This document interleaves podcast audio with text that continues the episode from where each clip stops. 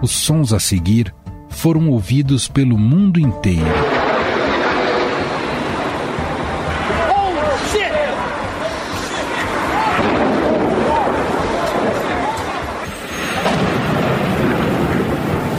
What the hell was that? Sounded like a plane crash. É o barulho dos aviões, atingindo dois prédios de um complexo comercial onde trabalhavam mais de 50 mil pessoas em Nova York.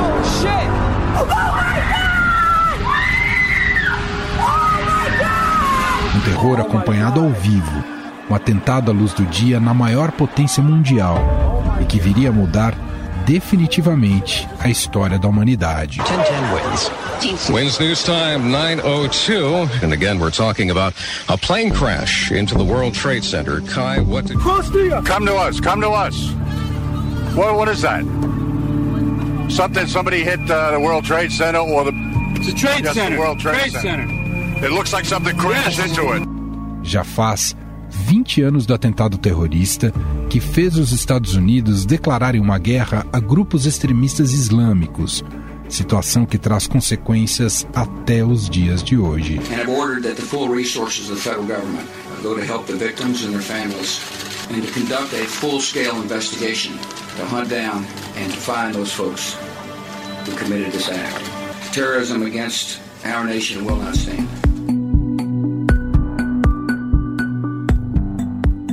ataque às Torres Gêmeas do World Trade Center e também ao Pentágono, sede do Departamento de Defesa dos Estados Unidos na Virgínia, chocou o mundo todo.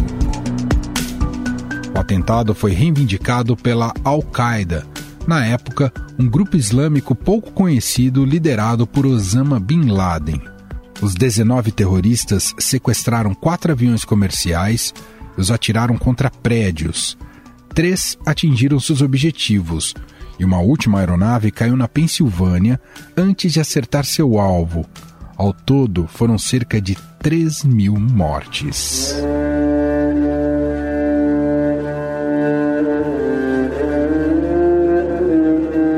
Como resposta aos ataques do 11 de setembro, o presidente George W. Bush lançou nos Estados Unidos a Guerra ao Terror. Tão logo, o país invadiu o Afeganistão para derrubar o Talibã, que abrigou os terroristas da Al-Qaeda.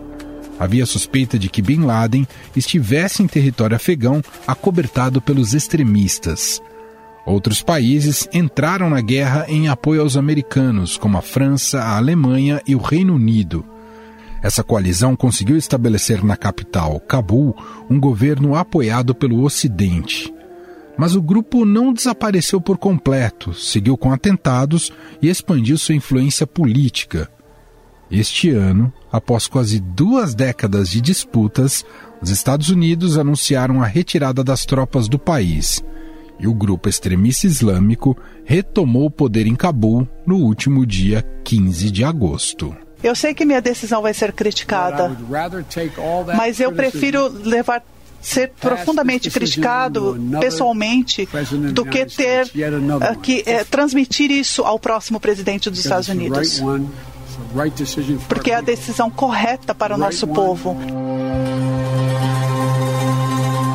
Ao ocupar o palácio presidencial do Afeganistão, os talibãs afirmaram: Nós ganhamos a guerra, os Estados Unidos perderam. Já os Estados Unidos falaram que a missão foi um sucesso, pois o país encontrou e matou o líder da Al-Qaeda, Bin Laden.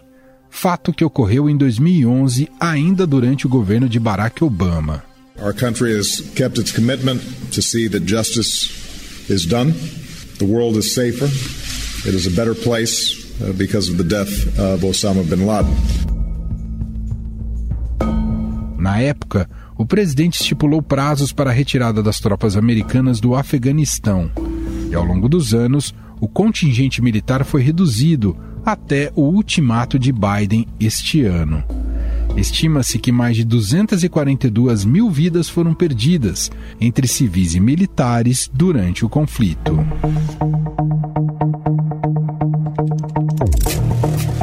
Desdobramentos geopolíticos seguem até os dias de hoje, mas o atentado do 11 de setembro foi tão impactante que a maioria das pessoas lembra do que estava fazendo naquele dia. Para os jornalistas que trabalharam na data, a cobertura foi com certeza um dos momentos mais impactantes na vida profissional já que o planeta inteiro acompanhava a mesma notícia. A gente consiga ter mais informações, né, Otávio? Mais dados a respeito disso, que também até agora está um mistério, né? É. As informações que chegam ainda são as mesmas. O topo do prédio permanece uhum. em chamas e, segundo uma testemunha, o avião seria mesmo um Boeing 737. O presidente George Bush, okay. nesse momento, entrando no ar. E aqui no Estadão, como se deu o desafio daquela cobertura? O que se passou na cabeça dos jornalistas na época? A gente vai fazer essas perguntas a quem acompanhou e transmitiu essa notícia de perto. O repórter especial do Estadão, Roberto Godoy, na época editor executivo, e Paulo Sotero, que era correspondente do Estadão em Washington. Obrigado por ter aceitado o nosso convite. Tudo bem, Paulo? Tudo bem, Manuel? É um prazer estar com você, especialmente na companhia do grande e querido Roberto Godoy. É isso, Roberto Godoy, repórter especial do Estadão. Na época, em 2001, era editor executivo do Estadão. Tudo bem, Godoy? Seja bem-vindo. Tudo bem, Manuel? Tudo bem, Sotero? Enquanto você estava sendo apresentado aí, eu estava me lembrando daquela avalanche de telefonemas e que a gente fez naquele momento, naquele dia terrível. E aí eu acho que é um lugar comum, mas não, a gente não consegue escapar disso, né, Sotero e Manuel? Todo mundo lembra o que estava fazendo no momento do atentado, né? Exatamente. Todo mundo lembra. Eu, por exemplo, lembro nitidamente, ah, inclusive por uma razão. Eu estava tomando banho, passei pela televisão, liguei e aí fui tomar banho. Quando saí, bati o olho na, naquela tela e a primeira coisa que me ocorreu foi o seguinte: é um filme novo. Sabe, devem estar tratando de um thriller, uma coisa assim, um filme de, um filme de ação, alguma coisa assim. E só que segundos depois já ficou claro que não era nada daquilo. E aí me ocorreu uma outra frase que é comum a todo mundo que pensa um pouco, né? Foi o seguinte: rapaz, o mundo mudou. Nunca mais vai ser o mesmo. Nada mais será como antes. Foi realmente uma coisa terrível, muito forte. Queria captar essa sensação também sua, Sotero. Como é que você, nos Estados Unidos, em Washington, recebeu a notícia e como é que reagiu? Olha, eu estava no carro, na companhia da minha mulher, nós estávamos indo para o centro da cidade, trabalhávamos os dois prédios vizinhos, ela no Banco Interamericano, e eu trabalhava na sucursal do Financial Times, onde eu tive durante anos um escritório e estávamos ali. Quando chegamos a um lugar que eu sei exatamente a praça de Farragut, eu recebi um telefonema da BBC Brasil, eu fazia colaborações com ele, e eles me deram a notícia: olha, parece que bateu um avião lá no World Trade Center.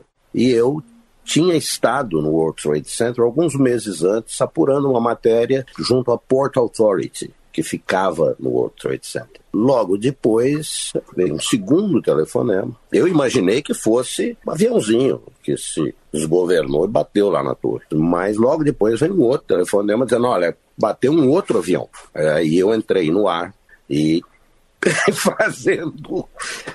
Ah, ah, enfim, eu, eu, eu me emociono com essas coisas porque eu estou aqui há 41 anos, eu tenho filhos aqui, eu tenho netos aqui, enfim, eu sigo brasileiro, mas sou também americano.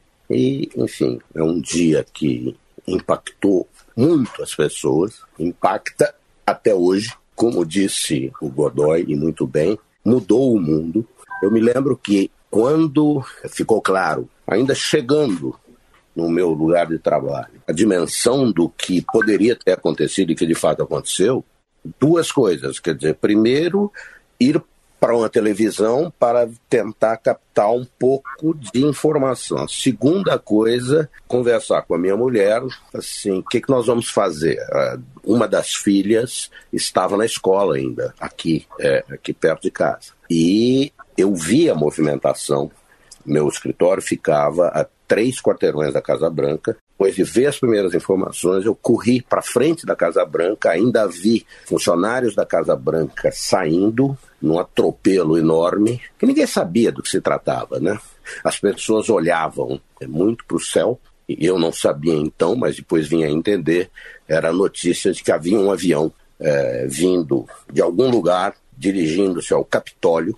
Pentágono havia sido atingido, as Torres Gêmeas haviam sido atingidas, mas havia suspeita no ar e as pessoas literalmente olhavam para o céu para ver se vinham algum avião indo em direção ao Capitólio. Essa informação veio a ser confirmada depois que havia de fato. Foi o avião que os próprios passageiros derrubaram. Na Pensilvânia, era um avião que estava, era um voo da United, que saiu de Newark, New Jersey, e os terroristas a bordo queriam é, levá-lo para o Capitólio, para estatelar o avião lá no Capitólio, e os uh, passageiros entenderam que havia, que o, avião tinha se tornado uma arma nas mãos dos terroristas e uh, votaram.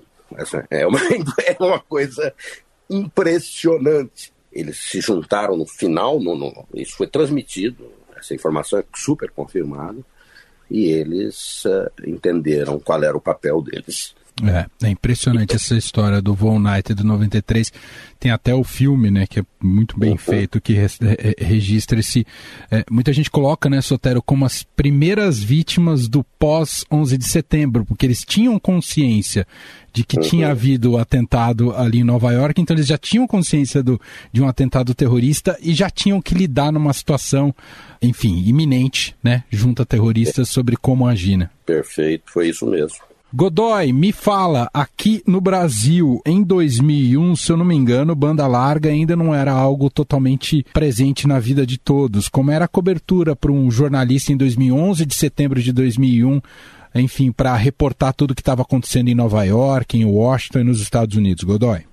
Olha, era um inferno, era um inferno na Terra, porque as ligações de qualquer tipo eram muito ruins, precárias mesmo. Veja, a maior parte do material que você recebia, você tinha que fazer uma coisa prévia, preparar aquele texto para mandar, era quase como era quase como na época, digamos que era como se fosse um telex, tá? tá? Quer dizer, com uma tecnologia um pouco mais avançada, uma coisa assim. E o que aconteceu, natural que, que tenha sido assim, imediatamente após, é que tudo parou. Você não conseguia localmente nem pensar, e de fora, pior ainda. Você não conseguia, por exemplo, falar com o Sotero, era uma aventura. Né? Como é que você ia falar com o Sotero falar com a gente? Eu não conseguia falar com o Sotero, ele talvez conseguisse. Era realmente uma coisa muito, muito complicada. Mas aí o que aconteceu? O, o diretor, de, aqui no jornal, o diretor de redação era o, o Sandro Vaia, que imediatamente criou uma força-tarefa para começar a cobrir, planejar a cobertura do dia seguinte. E eu confesso, é, me orgulho muito disso, que a gente conseguiu fazer, não só no dia seguinte, como nos dias, toda a sequência, pelo menos por uma semana, edições espetaculares. Eu olha, eu sei de muita gente que guardou esse material, porque ele acabou sendo um retrato da sociedade americana daquele momento. Grande parte disso se deve à extraordinária contribuição, maravilhosa contribuição do Sotero, que acompanhou, produziu não apenas um material factual, o que estava acontecendo naquele momento, aquela coisa toda, como também uma questão, uma, uma, coisa analítica e de perfil das consequências que viriam. E eu me lembro que foi o Sotero primeiro a escrever uma coisa que se confirma a cada dia, que é o seguinte: a era da privacidade acabou. Não, você não, não existe mais privacidade. Né? Quer dizer, claro que não, não existe mesmo. Quer dizer, ou seja, se uma daquelas superagências americanas, por qualquer motivo, tiver interessado em você, é, você espirra e alguém te manda um e-mail dizendo saúde, né?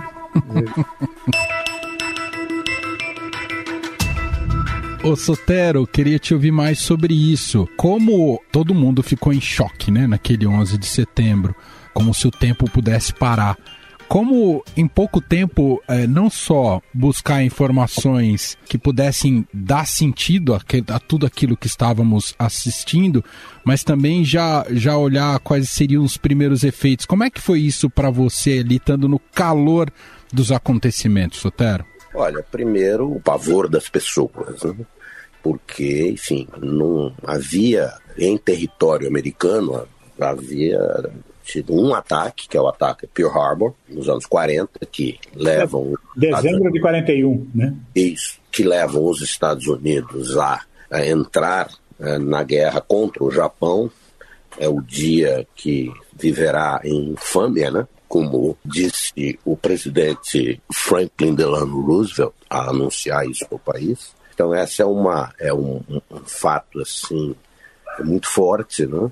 Foi imediatamente lembrado por todo mundo. E a segunda havia ataque terrorista eh, nos Estados Unidos havia acontecido um em 76 por obra e graça do regime do Pinochet aqui em Washington, junto ao Sheridan Circle, contra um ex-chanceler chileno, na oposição então, que teve o seu carro explodido, uma bomba plantada pela DINA, que era o serviço secreto do Pinochet, do Chile da época.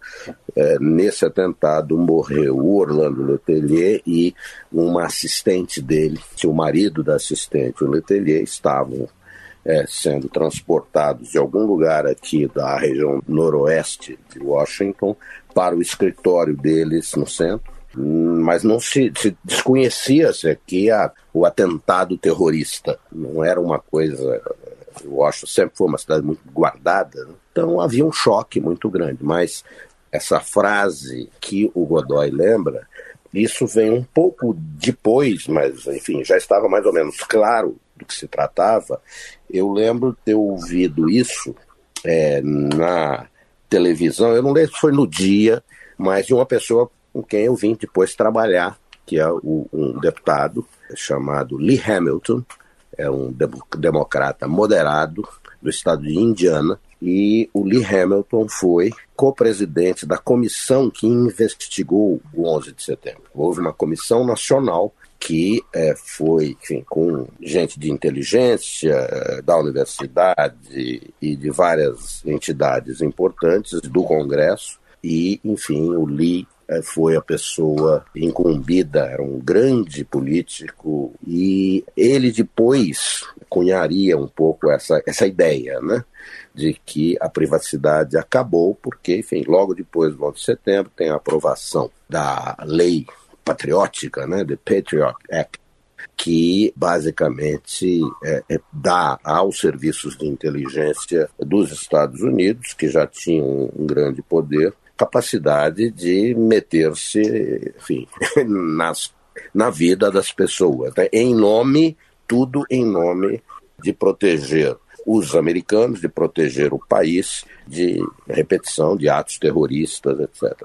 É, dava para ver muito claramente já ali, é, porque, enfim, o mundo já tinha é, é, presenciado muitos atos terroristas, né, de grandes dimensões, mas não aqui. A sociedade americana estava, uh, e eu acho que continua chocada até hoje, uhum. uh, porque, enfim, passados 20 anos, o episódio teve consequências enormes, nós convivemos com essas consequências, todas elas quase que bastante negativas, é, e aqui estamos, né? Muito bem, eu quero agradecer aqui esse papo sensacional, né, para falarmos um pouco mais sobre os ataques do 11 de setembro, os 20 anos, né, desses ataques e o quanto o mundo mudou e lembrar um pouco também desse dia que mudou a história também. Agradecer o repórter especial do Estadão, especialista em defesa, Roberto Godoy. Obrigado, viu, Godoy? Grande abraço, Emanuel. Eu sou muito grato por ter tido a chance de mais uma vez estar aqui com meu amigão Paulo Sotero. Sotero, é um prazer enorme estar com você. Prazer foi meu, uh, Godoy. É, enfim, um orgulho ser seu colega.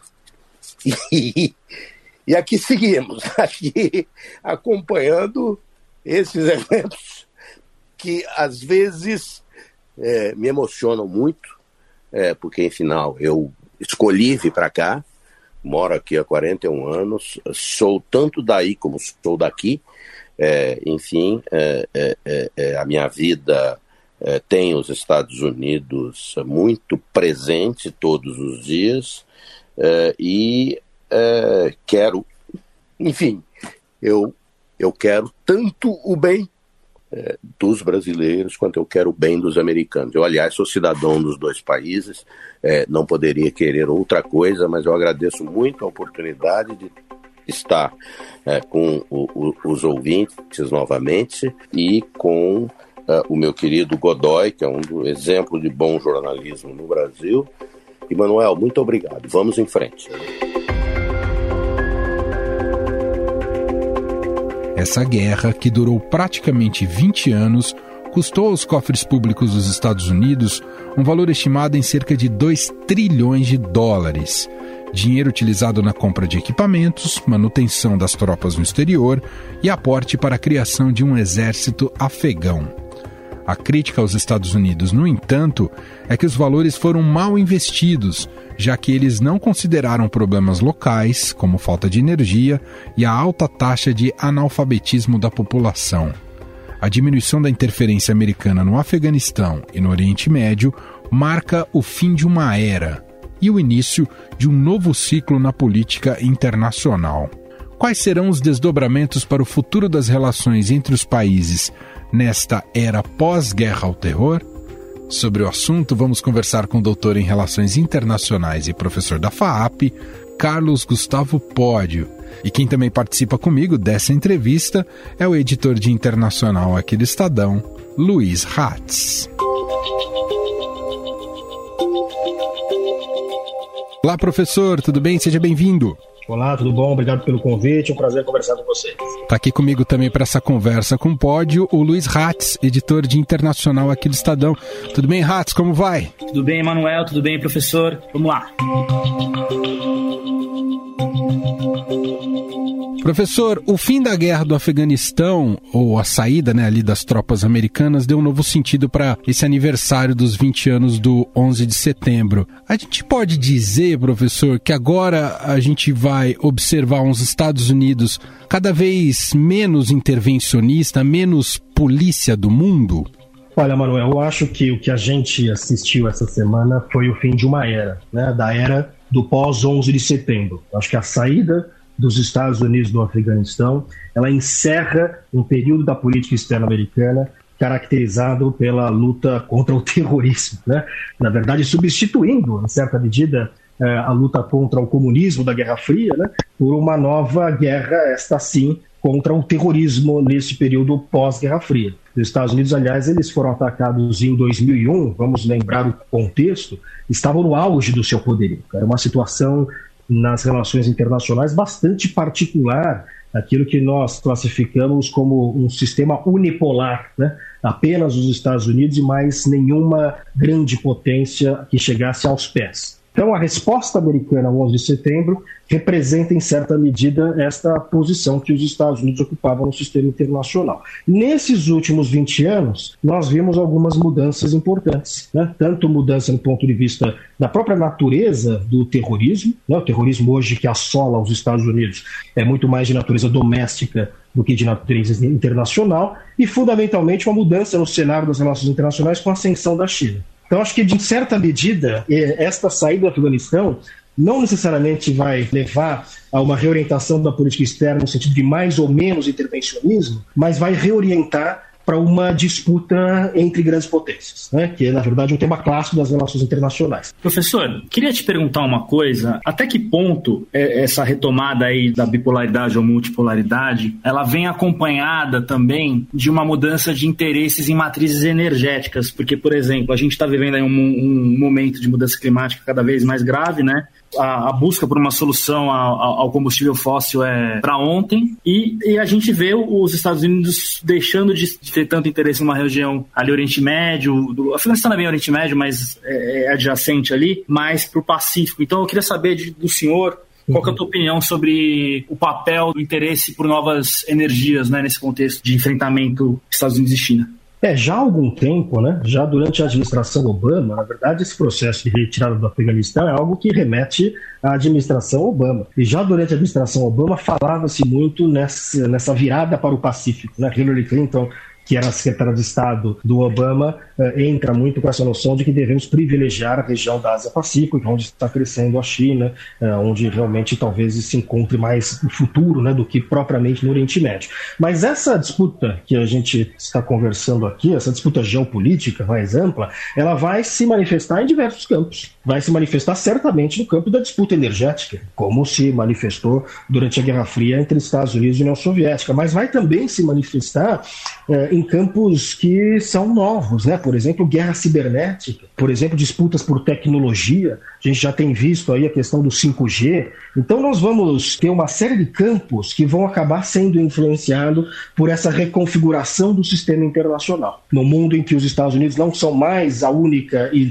não desafiada superpotência e que tem que de alguma forma contrabalançar outras potências, o crescimento chinês já ameaçando alguns interesses dos Estados Unidos. Então nós vamos verificar essas disputas, acredito que certamente no campo energético, acho que inclusive né, essa questão da mudança de matriz energética, que é uma coisa que cedo ou tarde deve acontecer, também diminui a importância, em certa medida, a importância estratégica do Oriente Médio, o que leva um pouco a essa reorientação da política norte-americana para disputas mais amplas com a China. Professor, o fim, então, dessa a saída dos Estados Unidos do Afeganistão e o que o senhor até é, falou para a gente aqui de uma nova era, é uma nova era em que não há necessariamente o triunfo das democracias liberais, professor? É interessante essa, essa pergunta, né, Manuel? Veja, o que a gente tem observado, e isso os dados são muito claros, tudo que eu vou falar aqui são, são dados, não é uma percepção. Os dados indicavam em 2001 um crescimento das democracias no mundo, ou seja, nós tínhamos mais democracias em 2001, 2, 3, 4, 5 do que tínhamos antes. É, então, entre os anos 70, mais ou menos, é, e meados dos anos, do início dos anos 2000, nós tivemos um crescimento das democracias. Muito bem, nos últimos 14, 15 anos, a gente tem observado uma reversão dessa tendência. É, na verdade, nós temos menos países considerados democráticos hoje, e algumas democracias, como os Estados Unidos, tiveram regressão no seu grau de democracia, de acordo com esses institutos, é, numa situação, portanto, muito diferente. Né? Nós estamos, de fato, vivendo uma onda mais autoritária do que uma onda democrática é um contexto de reversão das democracias e mais do que isso, Manuel, é um problema dentro das democracias liberais. Acreditava-se lá no início dos anos 2000 que a democracia era a tendência para o futuro, mas ninguém esperava que as próprias democracias liberais, eh, Estados Unidos, Europa, começassem a questionar os seus princípios democráticos. E isso nós temos, de novo, hoje pesquisas que indicam, por exemplo, que uma parcela significativa da população americana, uma parcela significativa da população em países europeus, acha que não é interessante viver num regime democrático. Então, pessoas que passam a estar mais abertas a alternativas autoritárias. Razão pela qual o Joe Biden tem colocado muita nova disputa eh, entre China e Estados Unidos como uma disputa entre democracia e autoritarismo. Na verdade, essa é a forma com que ele está uh, colocando esta narrativa, que eu acho que é o que vai marcar muito a política americana a partir de agora. Professor, o Francis Fukuyama, recentemente no Economist, escreveu um, um, uhum. um artigo que bate muito com o que a gente está conversando aqui hoje. E o argumento, um dos argumentos dele ali é o maior risco para essa hegemonia americana que a gente viu nesse pós-Guerra Fria, que agora está tá entrando em xeque, é justamente essa, essa coisa da radicalização, da polarização, dos próprios fundamentos da democracia americana que são tão sólidos, né? De estarem em xeque o tempo todo, né?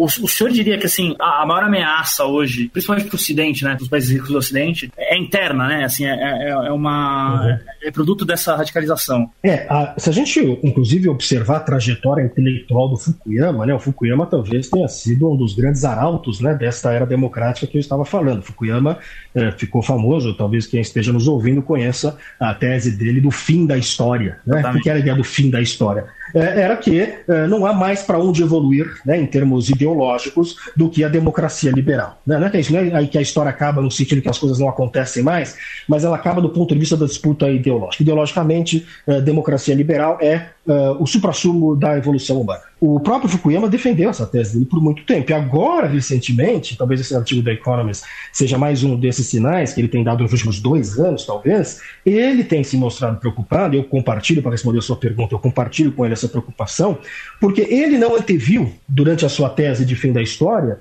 que haveria a possibilidade de regressão democrática dentro dessas próprias democracias. O que ele dizia era: essas autocracias eventualmente vão se tornar democracias. Mas ele não, não, não elaborou nenhuma teoria de regressão democrática. E é o que nós estamos vendo. Nós estamos vendo desgaste das democracias. É o que nós vimos neste 7 de setembro no Brasil. Não é que vivemos numa ditadura, mas as bases sociais da democracia, ou seja, isso nos Estados Unidos, na Europa, as pessoas que davam apoio à democracia, essas pessoas estão abertas a outras alternativas. Isto é muito grave. Esse me parece aí o principal desafio para os próximos anos. Professor, assim, a gente fala, a gente está testemunhando né, essa, essa regressão em, em diversos países, inclusive aqui no Brasil, e muita gente fala assim, ah, não, porque as redes sociais afastam as pessoas, criam bolhas e tal. É, isso é verdade, mas ah, eu queria perguntar até que ponto também a gente, do ponto de vista socioeconômico, tem um impacto né, nessa descrença né, da, da democracia? Quando a gente examina um fenômeno complexo como esse, né, a regressão da democracia, a gente precisa examinar uma série de causas. Né? Eu acho que você citou duas importantes. Não há dúvidas, e há muitos estudos nesse sentido, que indicam uh, como as redes sociais, que no começo imaginava-se que ia ser uma grande aldeia global, né, um lugar que nós vamos discutir os nossos problemas, uh, como elas acabaram se tornando uma ferramenta de deterioração da democracia. Ou seja, na medida em que você não controla, não filtra mais as informações, qualquer informação circula, eh, então as mais absurdas teses passam a ter circulação, grupos que talvez tivessem dificuldades de se organizar ou de se encontrar, ou grupos que eram marginalizados, né? Então, se eu tenho simpatia pela extrema-direita, eh, sem redes sociais eu me sinto sozinho, porque eu não conheço ninguém no meu círculo social que é simpático à extrema-direita, que é nazista, esse tipo de coisa. De repente, eu entro na internet e encontro um outro simpático ao nazismo, e outro e outro, formamos uma grande multidão virtual que não existiria caso não houvesse as redes sociais. Então, esse é um elemento que não tem como a gente tirar a importância. Né? Quer dizer, a tecnologia ela impacta a política desde a época que Gutenberg inventou a imprensa. É, então, nós temos aqui um cenário complexo dessa parte tecnológica e da parte econômica. Mas, é, em certa medida, a gente está numa transição de uma sociedade industrial para uma sociedade pós-industrial. Ou seja, não é uma mera mudança econômica, uma crise pontual. É uma mudança estrutural. Da mesma forma agora. Então, nós temos indivíduos que são desconfortáveis com essa mudança, né, que quer manter o passado, né, make America great again, vamos voltar ao passado. Indivíduos que estão inseguros, né, indivíduos que vão perder o seu emprego para sempre, não vai perder por uma questão uh, de crise momentânea, mas vai perder porque o emprego vai desaparecer. Inteligência artificial e outras coisas vão fazer desaparecer alguns empregos. É, é, isso cria um caldo social, uma base, que abre para essas pessoas, pelo menos do ponto de vista ideológico, elas ficam abertas a outras alternativas. Né? É, então, se eu tenho, isso é um fenômeno que a gente vê nas sociedades desenvolvidas modernas, é que pela primeira vez nós temos uma geração que é mais pobre que a geração dos pais. Até então, nós temos, desde pelo menos a Segunda Guerra, antes disso, um processo de crescimento contínuo dessas sociedades industriais, em que a geração seguinte é sempre mais rica. Né? Os filhos sempre vão se dar melhores, em linhas gerais, né, no, no agregado, do que os pais. Nós temos agora pela primeira vez. Então, são pessoas que olham para a sociedade que elas vivem, que é a democracia liberal, e falam: Isso não está funcionando para mim. É, então, ela passa a se abrir para outras alternativas. Vou fazer minha última aqui, professor. E o que o senhor imagina em relação à região, ali, Afeganistão, também o Iraque, onde os Estados Unidos fez intervenções importantes já nesse século. Como é que essa situação vai se resolver? É, essa, essa é pergunta de um milhão de dólares. Né? Se, eu, se eu soubesse, eu não ia dar aqui para vocês, ia cobrar bem caro, inclusive, para responder essa questão. Né? Mas é uma, é, um, é uma região, claro, né, já de muita instabilidade. Né? No caso específico do Afeganistão, é, é, um país que tem se provado praticamente ingovernável. Ninguém conseguiu governar o Afeganistão nos últimos 100 anos, nem o próprio Talibã. O Talibã ficou quatro anos, quatro, cinco anos no poder é, e nunca governou o país como um todo. Nem agora governa o país como um todo. É um país de divisões étnicas, montanhoso, um país com um histórico de intervenções estrangeiras e, portanto, cria um cenário bastante complexo ali. Eu acho que a grande questão que nós vamos ver, para tipo, fechar, voltando ao elemento que a gente tratou no começo, é como o Oriente Médio, como a Ásia vai responder a essa disputa Estados Unidos e China. Se há uma diferença em, em relação ao Talibã entre 96 e 2001, quando eles foram governo, e agora, é que em 96 e 2001 não havia uma China como a hoje, né? Claro, havia a China como país, mas não havia a China enquanto superpotência. Hoje eles podem contar com o patrocínio, com o apoio de uma China. O porta-voz do Talibã já disse muito claramente que pretende contar com o apoio da China e a China tem todo o interesse em se aproximar do Afeganistão. Faz fronteira com o Afeganistão, né? é importante para a rota da seda, nova rota da seda chinesa, recursos minerais, né? é uma, é uma ligação entre a Ásia e o Oriente Médio. Então tem aí uma posição importante aí para os interesses chineses. Então, uh, eu conseguiria responder a sua pergunta nesse sentido. Acho que hoje nós vamos ver reflexo dessa disputa maior geopolítica entre Estados Unidos e China que vai acabar afetando essa região também. Então, muito bem. Quero agradecer a Carlos Gustavo Pode, doutor em Relações Internacionais, professor da FAP, que bateu esse papo aqui comigo e com o Luiz Ratz. Obrigado, viu, Pode? Foi demais. Obrigado, Manuel Ratz. Um prazer conversar com vocês, com os ouvintes. Valeu. Abração a todos.